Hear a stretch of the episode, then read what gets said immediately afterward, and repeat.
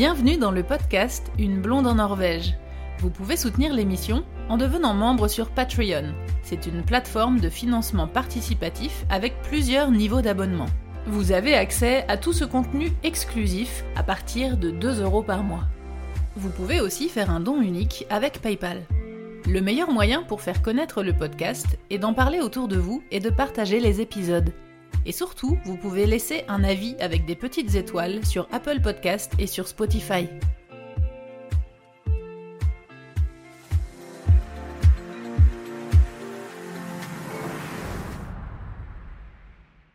Est-ce qu'il y a des sujets euh, tabous, enfin tabous dans le sens, euh, est-ce qu'il y a des choses que tu t'interdis un peu de dire, euh, soit avec les Français, soit avec les Norvégiens, ou que tu essayes d'éviter d'aborder, parce que tu sais que ça va être un peu titilleux? Ou est-ce que si tu sais qu'il y a des thèmes un peu titilleux, est-ce que tu y vas justement un peu pour provoquer? Bah, j'essaye justement là de, de, grandir un peu dans mon, dans mon style en ayant justement, en flirtant un peu avec cette ligne aussi. Parce que je pense que s'il y a un des endroits où on peut s'exprimer sur des sujets justement un peu controversés, c'est le stand-up. Il y en a d'autres, hein. Mais, mais le stand-up permet quand même euh, plus de faire de la provoque et de, en tout cas, euh, de la provoque de façon réfléchie, de faire passer des messages. Donc j'essaye, moi, je suis passée de, de l'humour très, très observatif, tu vois, d'observation du genre, vous avez remarqué à la caisse du supermarché. Donc c'est rarement très controversiel. Très Ouais. controversiel. Versé, ouais. Merci, merci. Au bout d'un moment, l'étranger, on oublie le français. Mais euh, là, j'essaie quand même de parler de choses de, enfin, plus profondes, de société. Je pense quand même que, en règle générale, pas dans mes textes à moi, mais en général, j'observe que l'humour a changé quand même en 10 ans. Euh, et ça, ça vient de. Enfin, ça vient. Disons que la nouvelle génération, tu- on peut la heurter facilement sur certains sujets. Euh, Ah, tu penses que c'est devenu plus sensible avec le temps? Ouais, il y a des trucs qui sont plus autorisés du tout de dire sur des Ah scènes de ouais, stand-up, comme- ni en comme France, ni en Norvège, ni aux États-Unis. Bah, se moquer euh, des gros, euh, se moquer de... Il y a des trucs, euh, par exemple, Ah oui, ouais, sur l'apparence ou- ou même de Friends, tu te souviens de la série Friends? Il y a des milliers de blagues qui choqueraient énormément en 2023, euh, la Ah ouais? génération, euh, d'après nous, là, mm, la génération Z. Ouais, alors après, on- ils ont plein d'humour. Enfin, il faut surtout pas euh, dire le contraire. Il y a des gens qui ont euh, genre 15 ans de moins que moi et qui sont à hurler de rire, mais qui ont un humour différent parce qu'on on fait plus de, de l'humour où on se moque des autres. On parle Ouais. souvent de soi maintenant, on parle de son histoire, de sa famille, de sa vie à soi. Mais l'humour, par exemple, ou encore de la génération d'avant, de des proches ou de la génération Oui, c'est vrai, il y avait souvent un peu un, bouc émissaire qui servait de. Ouais. Ouais, ça c'est, euh, ça peut être hyper choquant maintenant. Donc ça, Ouais, je le remarque quand même que surtout les plus jeunes, et que quand des, des, des hum- humoristes de la génération d'avant nous, donc disons entre euh, 50 et 60 ans viennent avec des gros clichés euh, hommes versus femmes, des gros clichés euh, raciaux, même si ça a pu être drôle avant, c'est un coup à ce que le public croise les bras, s'assoit à l'arrière de sa chaise Ouais. et se dise euh, c'est Ouais. quoi ce- cette blague? Donc ouais, si quand même, il y a des choses qu'il faut qu'il faut éviter en 2023, ouais, ça oui, Ok. ouais, ouais, tout à fait. Et est-ce qu'il y a des, hum, des, des flops que tu as fait, que tu as eu, où tu t'es dit, tiens, je vais tenter tiens, ce petit thème là, et puis genre, non, bon, ça marche pas trop, ok, j'enlève. euh. Ouais, tout à fait. Et alors ça, alors, alors le propre du stand-up, c'est que souvent tu, tu, tu- c'est pas comme du théâtre où tu vas écrire une pièce, la répéter, puis après il y a la générale, et puis après il y a la première et c'est fini. Ouais. Le propre du stand-up, c'est que tu écris en avançant, quoi. Donc, par exemple, si tu vas dans un backstage de stand-up avant des, des plateaux d'open mic, tu vas voir des gens qui sont là avec leur petit carnet. D'ailleurs, le mien, il est toujours avec moi. Ouais. ou qui ont écrit trois blagues sur le chemin, ils en ont écrit deux la veille, ils en ont écrit cinq le mois d'avant, et puis ils vont tester des choses qui marchent bien, ils vont commencer Ouais. par des choses qui marchent bien pour avoir le public avec eux, tester du test nouveau, donc c'est en permanence un peu test and learn, tu vois, comme processus. Ouais. Et donc, dans ce sens-là, souvent, tu, tu peux te planter un Et peu. ouais, bah ouais, ce qui est le but, enfin, il faut bien essayer pour voir si ça marche. Exactement. Alors, il y a, il y a le fait que parfois le public est entre guillemets pas le bon. Par exemple, moi j'ai Ouais. écrit tout un texte un jour sur, euh, tu vois, genre l'éducation des enfants. Et puis je me retrouve devant une Faddeluke, qui est l'espèce de semaine d'intégration d'étudiants où tout le public a en dessous de 25 ans et je me dis, non, ça c'est pas le bon pas- ça public va pas pour, marcher, euh, ouais. pour parler d'accouchement, etc. parce que ça peut Ouais. du tout leur euh, parler. Donc il y a, il y a aussi parfois, tu te dis, bon, attends, tant pis, je, je vais tester autre chose aujourd'hui. Mais il y a aussi parfois des blagues qui sont bien pas formulées, pas claires ou qui marchent pas. Il y a, il y a quand même vachement. euh, dans le stand-up, il y a le travail de l'écriture, puis après, il y a le travail de toi, comment tu communiques ton idée. Il y a Oui, des c'est gens ça. Ouais. qui vont faire rire avec des trucs complètement perchés. Et je te promets, tout le monde rit de bon cœur. Par exemple, j'ai un collègue qui a un texte où il raconte comment il discute avec un pigeon. Enfin, rien que de dire ça, c'est quand même lunaire. C'est vraiment très très drôle où le pigeon il donne des coups de tête et du coup, il- enfin bref. Et ça, et c'est, c'est- je sais même pas comment le décrire, c'est vraiment de l'humour absurde, c'est très drôle. Ouais. Et puis d'autres qui sont forts à écrire des bonnes blagues, mais qui arrivent pas bien à les, à les rythmer. À la communiquer ou à la. Ouais, exactement. Et du coup, le public est là. hum. Donc en fait, tu, Ouais. tu peux, tu peux te planter sur plein de critères. En fait, parfois, il suffit vraiment d'une présence sur scène qui est pas la bonne, une énergie avec le public qui est pas la bonne, ou, ou une... moi j'ai quand même tendance à parler vite parce qu'en français on parle vite. Ça me dessert en norvégien parce que je parle plus vite que les norvégiens. Du coup, parfois je marmonne. Et donc, tout simplement, les gens n'ont pas bien compris ce que j'ai dit. Et donc, est typique norvégien aussi, hein, tu restes dans le thème hein, en même temps. Mais... De marmonner De marmonner. ouais, c'est vrai, c'est vrai, le norvégien marmonne un peu, ouais, t'as raison. Ouais. Mais du coup, il y a quand même. Bon, du coup, il peut y avoir plein de choses. Euh, mais parfois, ouais, il y a des trucs que j'ai écrits une seule fois, je me suis dit ça, je ne veux plus jamais le faire, c'était horrible. et puis d'autres où je me dis, bon, attends, ne jette pas le bébé avec l'eau du bain, qu'est-ce qui a fonctionné? Donc souvent, ce que je fais, c'est que je prends des, des audios avec mon téléphone sur scène. Ouais. Comme ça, je réécoute et je me dis, mais je sais pourquoi les gens parlent. c'est super. Euh, moi, je faisais ça pour mes concerts, euh, pour tous les artistes et tout. Moi, pour mes élèves en cours de chant, je, recommande aussi de s'enregistrer et de se filmer carrément euh, pour, pour voir aussi comment tu es sur scène, comment tu. D'ailleurs, c'est ce que j'avais aimé aussi à ton spectacle, c'était euh, je t'avais trouvé. Euh, je t'avoue que j'y suis allée avec un petit peu de. pas d'appréhension, mais j'avais peur que ce soit vraiment justement, tu vois, que dans les clichés, euh, tu vois, les Français qui arrivent en Norvège et tout. Enfin, tu vois, arrive à un moment, c'est pas qu'il y en a marre, mais tu vois, je me disais, bon, j'y suis allée un peu. Et franchement, c'était super parce qu'il y avait aussi vachement de points sur la culture norvégienne et ça. C'était pas que, tu vois, le côté français qui critique et tout. Enfin, c'était. J'ai vraiment adoré et j'ai aussi beaucoup aimé ta, présence en fait justement comment t'es sur scène. Parce que je trouve ouais, que bah alors ça c'est vraiment moi je suis vraiment euh, je trouve que t'es à l'aise ça se voit que t'es à l'aise t'en fais pas des caisses tu sautes pas partout mais un petit peu quand même. Enfin tu vois. Du coup j'ai trouvé ça vraiment super ah, et c'est vrai que ça, joue beaucoup le jeu du, du corps euh, sur scène quoi. Ouais, exactement. Et puis alors après, il y a aussi des trucs où bah, quand tu les racontes, le stand-up au départ, c'était vraiment genre tu te mets debout et tu parles devant un micro, sans costume, sans accessoires, sans décor, c'était vraiment presque, tu vois, tu viens comme tu es toi et puis tu racontes comme si tu racontais à tes potes en fait. Ah, t'es comme si t'étais avec euh, tes potes, ouais, exactement. Exactement. Après, évidemment qu'il y a des choses qui sont pas tout à fait vraies. Euh, et puis évidemment que le style c'est vachement, a vachement évolué aussi. Euh, mais, en tout cas, il y a ce côté vachement, c'est moi quoi, c'est moi et c'est mon histoire. Et en fait, moi j'aime vraiment beaucoup la Norvège. Et puis j'ai des enfants qui grandissent dans ce pays. Enfin, j'ai aucune raison de, de, peindre avec un gros rouleau noir quoi que ce soit. Mais en même temps, donc c'est pour ça que je pense que c'est nuancé. Et puis après, il y a d'autres parties de mon histoire à moi. Il y a aussi le fait que j'ai récemment donc euh, arrêté de bosser pour faire que ça. Enfin, j'ai essayé aussi de, de, tisser une histoire qui est la mienne, quoi. Pas de, pas seulement de parler des Français de Norvège dans mon spectacle, mais de parler un peu de mon histoire à moi, quoi. Mes parents, et, justement, pour ton, pour euh, ton spectacle, est-ce que tu te sers un peu de tes, euh, de tes open mic et de tes stand-up pour justement un peu tester tes blagues, tester des trucs et tout, et puis après, tu écris un, un, spectacle euh, un, peu, un peu plus construit, plus Exactement. concret. Ouais, tout à fait. Et donc, tu vois, par exemple, si tu vas dans, encore une fois, si tu vas dans un backstage d'open mic, les gens vont se dire, tu vois sur quoi en ce moment? Il y en a qui disent, oh, j'ai juste des idées que j'aimerais tester. D'autres qui disent, bah, j'ai mon spectacle dans un mois, il faut juste que je teste trois blocs. Et donc, pendant le, le, set, qui vont avoir par exemple 10 minutes sur scène, c'est ce que je fais en ce moment, je vais changer de sujet de façon parfois complètement abrupte. Parce que ça m'arrange de tester tel bloc et tel bloc, tu vois. Et puis tu rentres, tu améliores ça, tu regardes la fluidité du truc. Donc en fait, c'est vraiment exactement ce que tu viens de dire. C'est vraiment, tu utilises en fait les passages sur scène selon les scènes. Hein, parce qu'il y a des scènes qui sont vraiment faites pour tester, d'autres qui sont plus faites pour briller. Donc, euh, il y a des choses euh, que je testerai pas. Euh, par exemple, sur les grosses scènes à il y a des choses que je n'utiliserai pas pour tester. Mais tu peux quand même, effectivement, utiliser les petits plateaux de stand-up pour voir est-ce que ça, ça fonctionne, en fait. Et, du, coup, enfin c'est vrai que c'est un petit peu. Enfin, moi, je suis curieuse. Tu vois, j'ai fait de la musique aussi avant et tout ça. Je sais que la vie, la vie d'artiste et tout, c'est c'est difficile. Tu vois, c'est compliqué de trouver des dates et tout ça. Et, et du coup, on peut vivre d'être artiste et de faire du stand-up en Norvège. Comment ça marche? Tu fais partie d'un collectif? Tu fais que ça? Tu te produis à quelle fréquence ouais, C'est une très bonne question. en gros, j'ai un agent qui m'aide. Alors, qui m'aide à trouver tout ce qui est collaboration avec le monde de l'entreprise. Parce que j'ai quand même la double casquette. Euh, j'ai eu toute une carrière donc euh, en, stratégie, en, direction, en marketing et en vente. Donc en fait, j'ai aussi, je fais aussi des interventions en entreprise où j'utilise le stand-up pour faire passer des messages. Donc là, si tu veux, c'est un marché un peu différent et c'est un, style un peu différent aussi. C'est pas du tout dans la provoque, il n'y a pas de gros mots, c'est très corporate. Il y a de l'humour, mais c'est souvent pour faire passer des messages. Et ça, je fais beaucoup de, comme ça d'interventions d'entreprise. Alors, ça peut être des soirées de Noël, ça peut être des kick-offs, des lancements, des un peu de tout. Euh, ça peut être en anglais, ça peut être en norvégien, ça peut être en français. Et c'est sur quel thème? C'est genre dans les entreprises pour aider, pour le par le côté social, euh... culturelle, motivation. Exactement. Ouais, tout à fait, exactement. Genre travailler en équipe, les collègues.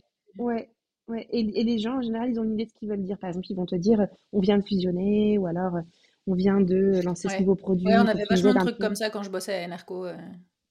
Exactement. Et ben voilà. Et ben donc, du coup, moi, mon job, c'est d'arriver et d'utiliser mon style d'humour, mais en même temps d'être à l'écoute de ce que le client, ce dont le client a besoin pour du coup euh, faire sa, une intervention qui peut durer 15 minutes, qui peut durer 45 minutes. Et donc ça, ça c'est un peu ça qui, qui fait rentrer un peu l'argent dans la caisse, parce que vivre de l'humour, à moins d'être euh, hyper connu, et donc, du coup, de faire de la télé, faire euh, des choses ouais, c'est ça, parce que très, très médiatisées. En plus, déjà, je pense qu'en France, c'est compliqué, mais en Norvège, tout est quand même plus petit, plus discret et tout ça. Donc, c'est, ça doit être encore plus compliqué, quoi. Ouais, c'est pas facile. J'ai la casquette stand-up, mais j'ai aussi une autre casquette qui est intervention d'entreprise, qui me permet aussi de, d'allier un peu mon, mon parcours euh, académique avec euh, ma passion pour l'humour et la scène.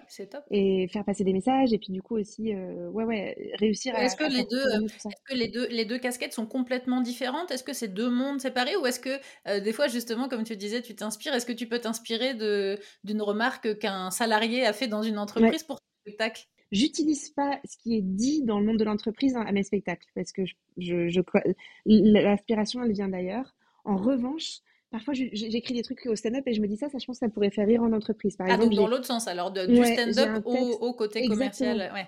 Un texte, par exemple, sur le fait que certaines personnes se lâchent un peu sur LinkedIn ou, ou alors euh, certaines entreprises qui ont des, des, slogans pas possibles à l'américaine, etc. en général, ça fait rire les gens.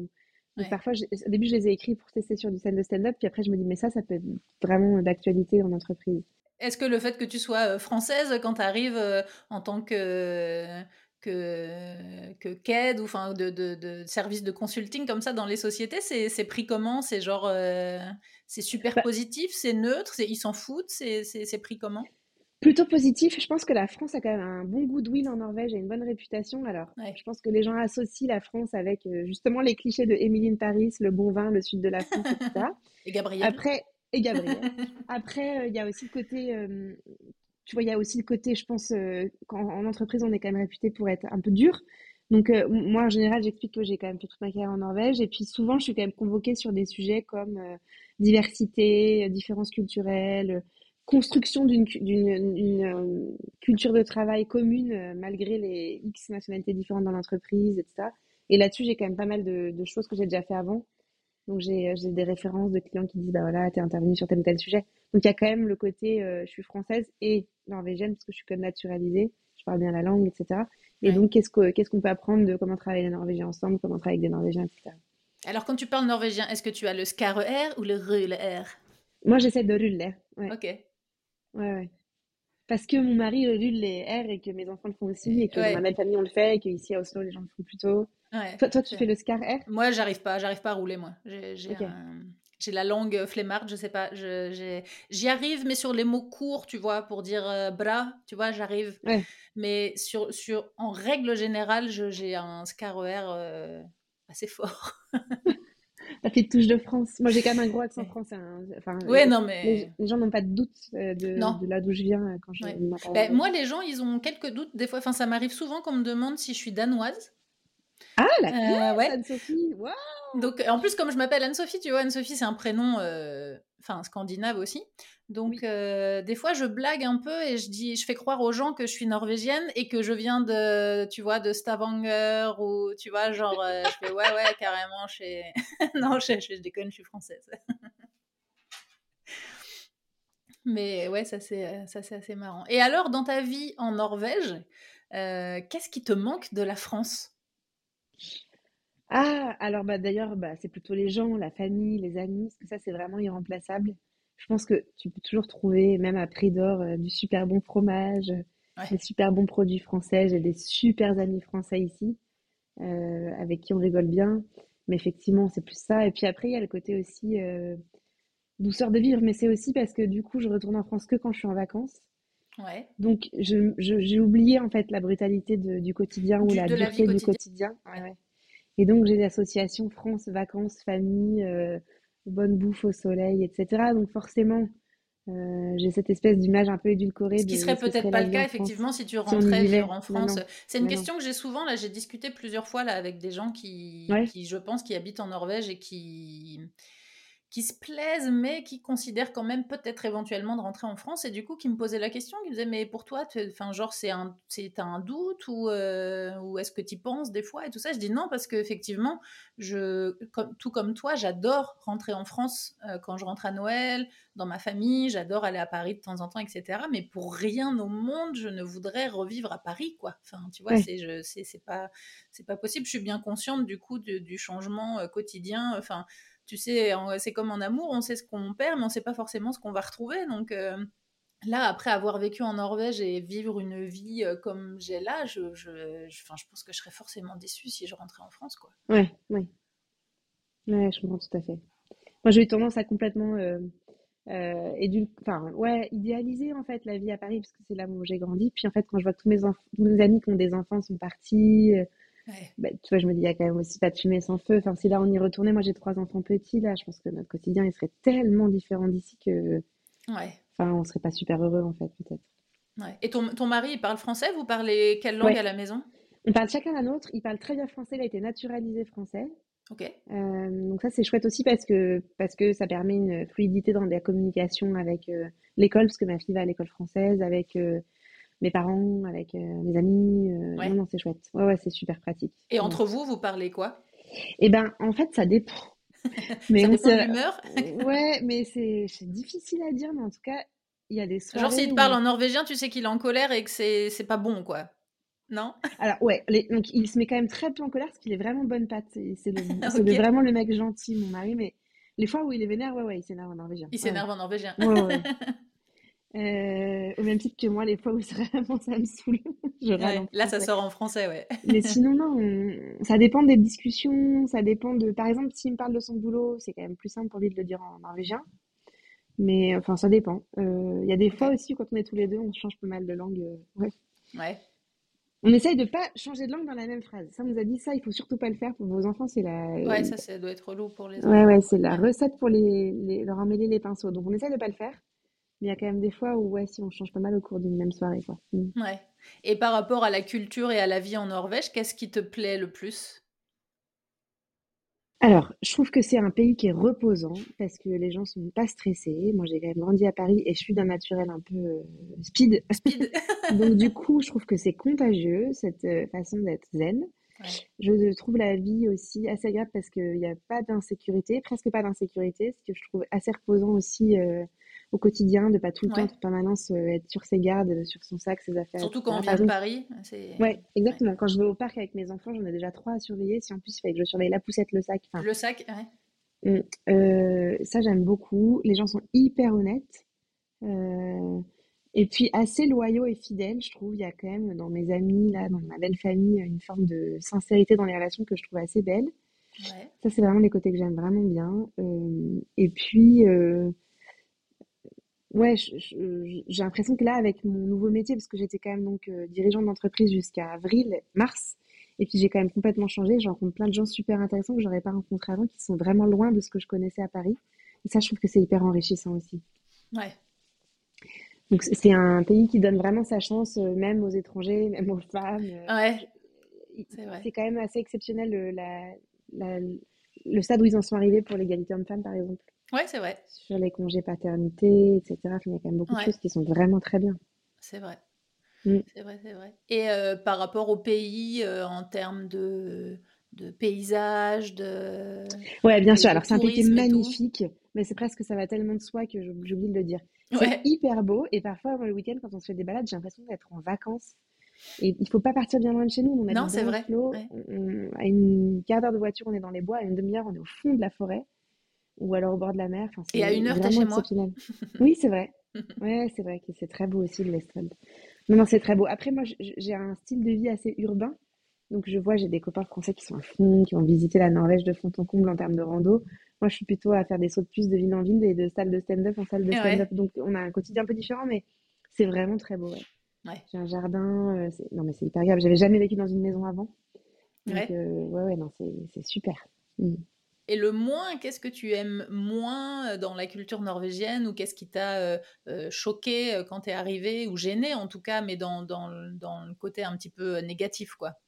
Ouais, alors il y a deux choses qui. et j'ai toujours du mal à m'y faire. il y a le côté parfois un peu difficile de se créer du lien, même s'il y a des contre-exemples. Enfin, concrètement, ça fait 13 ans que je suis en Norvège, j'ai pas énormément d'amis très proches norvégiens.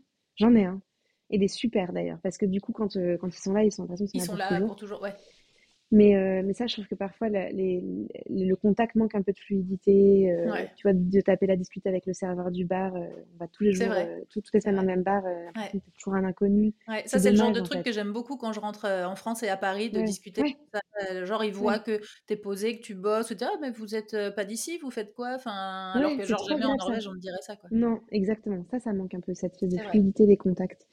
et le deuxième truc je trouve que c'est une société qui est quand même assez homogène, euh, malgré, malgré ses différences évidemment et ses variations, mais il y a une espèce de, de, il faut, il faut pas, par exemple dans la façon d'élever les enfants, qui laisse pas beaucoup de place à la variation.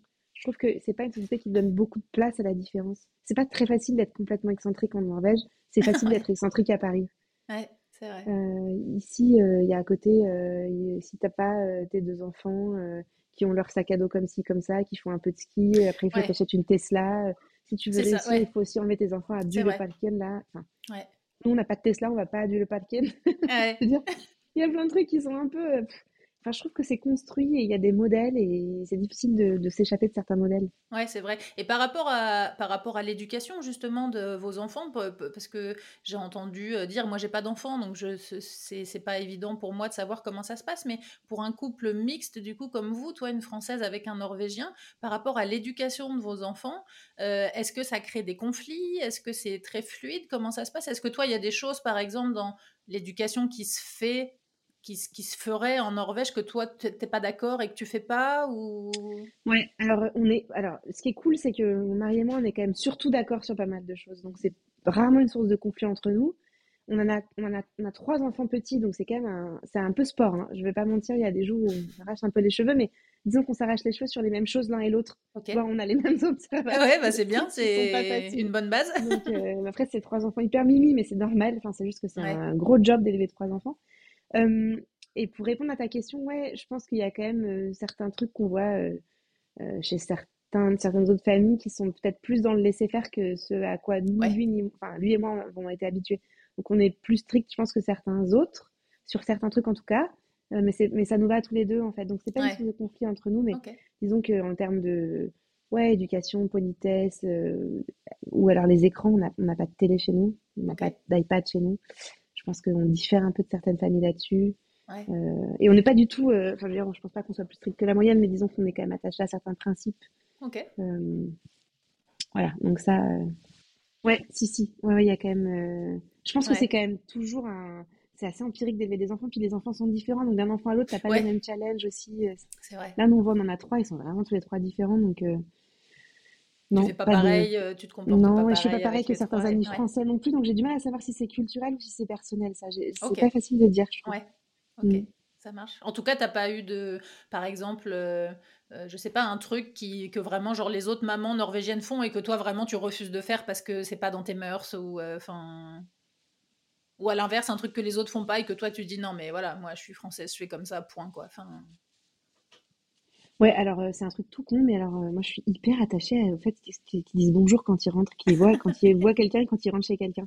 Et beaucoup d'enfants norvégiens le font pas. Non. Et euh, le bonjour madame, moi, il me, je, le trouve quand même, je trouve que c'est vraiment le minimum de la politesse. Donc je fais chier mes enfants, peut-être plus que les mamans norvégiennes, sur le tu ne rentres pas, tu croises pas quelqu'un, tu rentres pas dans l'école ou je sais pas, sans dire bonjour madame. Ou, la politesse, c'est un truc hein, quand même. là, je, je, prépare un. D'ailleurs, je sais pas, on refera peut-être un épisode ensemble là-dessus parce que c'est c'est un autre monde quand même, hein, la politesse norvégienne. C'est vrai que c'est rigolo. Je raconte toujours l'anecdote que au début, quand je suis arrivée en Norvège, je suis rentrée dans un magasin, j'ai dit bonjour, euh, je voudrais ça s'il vous plaît, merci, au revoir, bonne journée. Ils m'ont regardé, ils m'ont dit tu viens d'où? Oui. Oui, ouais, c'est tout à fait genre là, il y a trop, y a trop de pragmatisme. politesse. Il faut aller plus vite et il faut mm. être plus pratique là. Il y, en a trop là, tu vois. Mm. Oui, tout à fait. Ou même les gens, je sais pas si toi, avec tes collègues ou avec tes amis, euh, ça arrive, mais je sais que moi, ça m'a choqué et ça me choque toujours. Des fois, des gens qui t'écrivent pour te demander un truc, euh, mais il n'y a même pas bonjour dans le message. C'est genre euh, dispo demain. Alors bonjour, est-ce que tu serais dispo demain? Merci, à plus, puis tu signes? Enfin, toi, je sais, je sais pas. Ouais, ouais, tout à fait. Mais moi, parfois, je, me rends compte que je suis devenue comme ça aussi, parce qu'au début, ça me heurtait tellement, puis maintenant, je suis pareil. Ouais. Et je me dis, il faut que je fasse attention, parce que je suis devenue un peu norvégienne dans ma façon de d'écrire aussi. Donc, c'est le contraire, tu vois. Ouais, c'est vrai. Il faut que je fasse gaffe à bien répondre. Euh. Ouais, c'est vrai que je reprends souvent, et des fois, je, je, reçois des messages, je vois le truc, je fais, mais bonjour, tu vois? Enfin... Oui, oui, t'as raison. Déjà, les enfants, mais je suis pareil par SMS. Alors, parle-nous de tes prochaines dates de spectacle. Où est-ce que tu vas te produire? Oui, alors je serai les euh, mercredi 4 octobre à Trondheim et vendredi 6 octobre à Tromsø en français. Ouais. Et j'ai aussi deux spectacles en français en novembre, les 28 et 29 novembre. 28 novembre à euh, Oslo et 29 novembre à Stavanger. Est-ce que c'est des... Pardon, moi j'ai vu ton spectacle en mai euh, dernier à Oslo. Euh, est-ce que le spectacle que tu vas faire à Oslo, là, c'est le même Ou est-ce que, genre, je peux revenir, il y aura des nouvelles blagues? Oui, alors attends, oublié de te dire. Donc en octobre, Tromsø et Trondheim, c'est celui que tu as vu. Ok. Donc c'est Cécile en Norvège. En novembre, en revanche, je suis en tournée avec un membre de la, du Jamel Comedy Club. Ok. Ouais, un français hyper drôle qui s'appelle PV qui vient euh, faire une tournée de la Scandinavie avec moi. Donc on fait ah, deux dates en Norvège, deux dates en Suède et une date au Danemark. Ouais. Et on fait chacun une grosse demi-heure sur scène avec une pause au milieu. Donc ce sera quand même assez différent. Son humour est assez différent du mien, mais il est vraiment extrêmement drôle. Donc je pense que ça va plaire et donc il y a une bonne raison de revenir. Ok, bah génial. Et c'est vous faites une demi-heure chacun et un petit bout ensemble ou pas du tout? Et un petit bout ensemble au début, ouais. Ok. Top. Ah bah écoute, euh, ça marche. Je note la date. Ça marche. Bon, bah, cool. Yes. Super. Merci beaucoup, Anne-Sophie. Bah, merci à toi. En tout cas, euh, j'invite euh, les auditeurs et les spectateurs euh, de ce podcast maintenant, parce qu'avec la version vidéo, c'est quand même, c'est quand même cool hein, de se voir et de pouvoir interagir. Mais en tout cas, j'invite tout le monde à aller voir ton spectacle parce que vraiment, c'est super cool. J'ai passé un super moment et tu vois, j'ai envie de revenir. Je pense que je vais revenir au spectacle d'Oslo. Chouette. Merci beaucoup. Super. Merci à toi. Bonne continuation. Salut. Au revoir. Retrouvez l'émission sur toutes les applications de podcast et en format vidéo sur YouTube. N'hésitez pas à partager les épisodes et à laisser un commentaire sur Apple Podcast ou sur Spotify. Merci à Louise, Eddie et tous les autres contributeurs qui soutiennent l'émission sur Patreon. À bientôt!